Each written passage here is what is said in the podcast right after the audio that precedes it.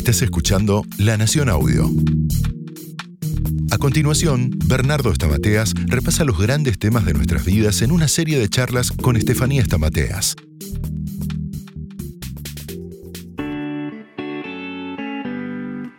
Hola, ¿qué tal? Soy Estefanía Estamateas y junto al doctor Bernardo Estamateas vamos a charlar sobre un proceso que todos pasamos y pasaremos en la vida cuando perdemos a alguien, que es el duelo. ¿Cómo estás, Bernardo? ¿Cómo te va, Estefi? Todo muy bien. ¿Hay distintos tipos de duelo?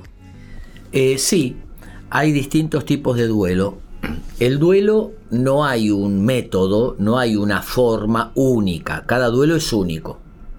Pero están, hay acumulación de duelos, hay duelos traumáticos, eh, hay duelos eh, que va a depender de cómo es la pérdida y cómo ha sido el vínculo con la pérdida. No es lo mismo. todos los duelos son dolorosos, ¿eh? pero no es lo mismo perder un papá de 90 años que perder un hijo. No es lo mismo una enfermedad terminal que un accidente abrupto. No es lo mismo. El proceso de elaboración de los duelos es distinto. Pero todo duelo es dolor. Acordate que duelo quiere decir duelum, dolor, pero también quiere decir combate. Combate entre que dos partes, una parte que acepta la pérdida y otra parte que no acepta la pérdida tienen distintos tipos de, nivel de dolor, digamos, los duelos. Claro, el duelo es un camino. ¿Qué hay en ese camino? Muchas emociones. Por ejemplo, ¿cuáles? Tristeza. Angustia. Angustia. Paz. enojo también. Enojo. Paz. Alivio. Bueno, ya no sufre más. Eh, asombro. No puedo creerlo. Todavía no aterrizo. Eh, puede ser obviamente, eh, nostalgia. Entonces todas esas emociones no son uniformes, no es, eh, eh, tenés que llorar, si no llorando expresás el duelo. A mí me cuesta llorar, como si llorar fuese el duelo. Y hay gente que se presiona mucho y cuanto más se presiona más se inhibe. Entonces, ese camino que uno va transitando con distintas emociones, las tiene que ir gastando, expresándolas, diciéndolas, y el duelo no se supera, el duelo se transforma. Esto es muy importante.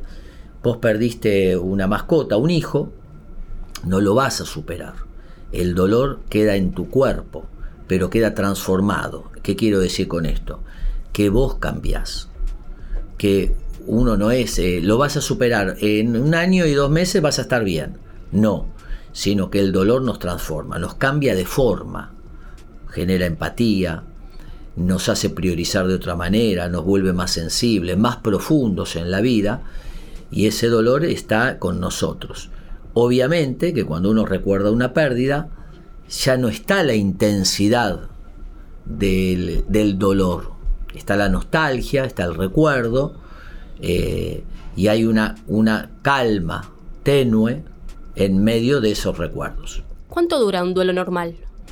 Bueno, no hay un tiempo. Algunos dicen seis meses, un año. No hay, porque depende de muchos factores. Así que a mí no me gusta poner tiempo. Ahora, ¿qué pasa si a medida que pasa el tiempo, el dolor, la tristeza, el llanto se acrecienta? En vez de ir disminuyendo, se acrecienta. Eso lo llamamos intensificación del duelo. Es una dificultad en el duelo. Muchas veces... ¿Puede eh, desencadenar una depresión? puede desencadenar una depresión. En general, eh, hay depresiones que son por duelos traumáticos, que esos duelos quedaron atascados en la historia de uno y trajeron un trastorno del ánimo, efectivamente. ¿Qué pasa cuando alguien no llora la muerte de un familiar o un ser querido? Bueno, no es que necesariamente tiene que llorar. Eh, uno puede estar triste, puede recordar con nostalgia.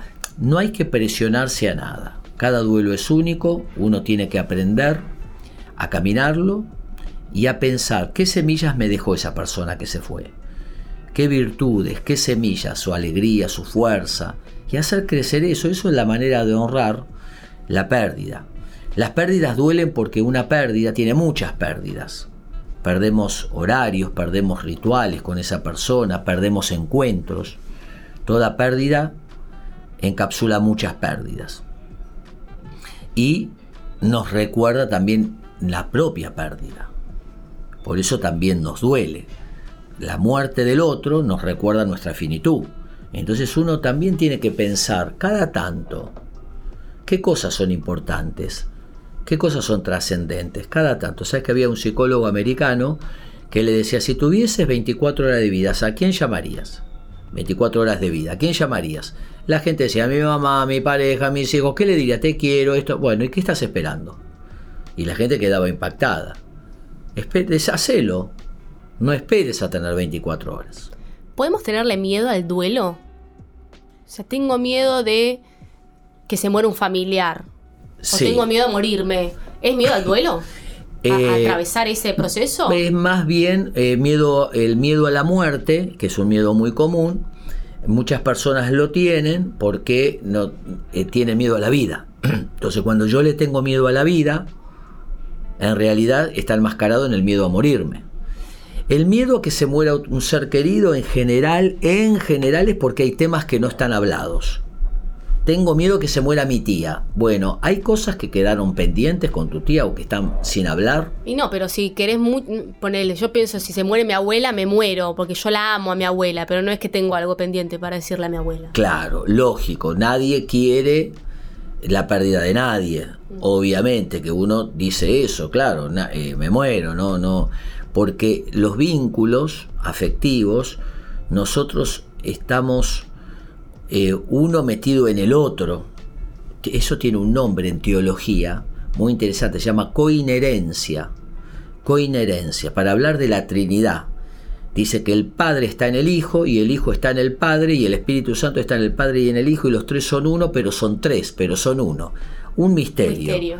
La coinherencia emocional es que cuando yo me relaciono con alguien, el otro es parte mía y yo soy parte del otro, aunque somos dos personas distintas.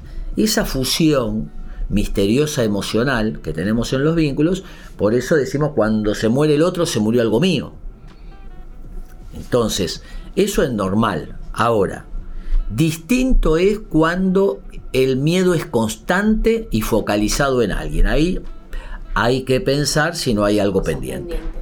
Me, volviendo al ejemplo de mi abuela, me acuerdo que la abuela siempre dice, a mí no me da miedo morirme, a mí me da miedo ustedes que se quedan, porque yo me voy, pero ustedes se quedan, ¿cómo van a pasar ese duelo? Claro tiene más miedo ella por nosotros que por ella misma, digamos. Claro, fíjate que de alguna manera, como nosotros no tenemos registro psíquico de la muerte, ella dice, me, me va a doler ustedes, pero ella, ¿qué le va a pasar a ustedes? De alguna manera sigue viva, pensando en qué le va a pasar a ustedes. Claro. Porque uno no tiene registro de la, de la desaparición en esta tierra y en este plano. Entonces, la muerte es un acto. Lo que uno le tiene miedo puede ser que le tenga miedo al acto o puede ser que le tenga miedo al después de la muerte, que es un tema espiritual. ¿Qué va a pasar después? Eh, y otro miedo... No saber, la incertidumbre. Claro. Para los creyentes el miedo está resuelto, ¿no? Para el que es creyente te dice, bueno, yo creo en Dios, creo en Jesucristo como mi Salvador, y el miedo está resuelto. Mm. Eh, hay gente que le tiene miedo a cómo no quiero sufrir. Eso es un miedo casi universal, no quiero sufrir. Hoy, gracias al avance de la medicina, el sufrimiento ha disminuido enormemente. Y al cuándo también le tienen miedo. Claro, Víctor Hugo decía, lo importante no es cuándo nos vamos a morir, sino cómo vamos a vivir hasta ese ¿Cómo seguimos luego de una pérdida, Bernardo? Haciendo crecer las semillas que el que se fue nos dejó honrando esa memoria, siendo felices. El dolor no es una enfermedad que hay que curar, ni un problema que hay que resolver, es parte de la historia. Gracias Bernardo. Hemos terminado este episodio, fue un gusto acompañarlos. Mi nombre es Estefanía Stamateas y junto al doctor Bernardo Stamateas les deseamos lo mejor y acuérdense, para atrás las pérdidas, para adelante las oportunidades. Chao.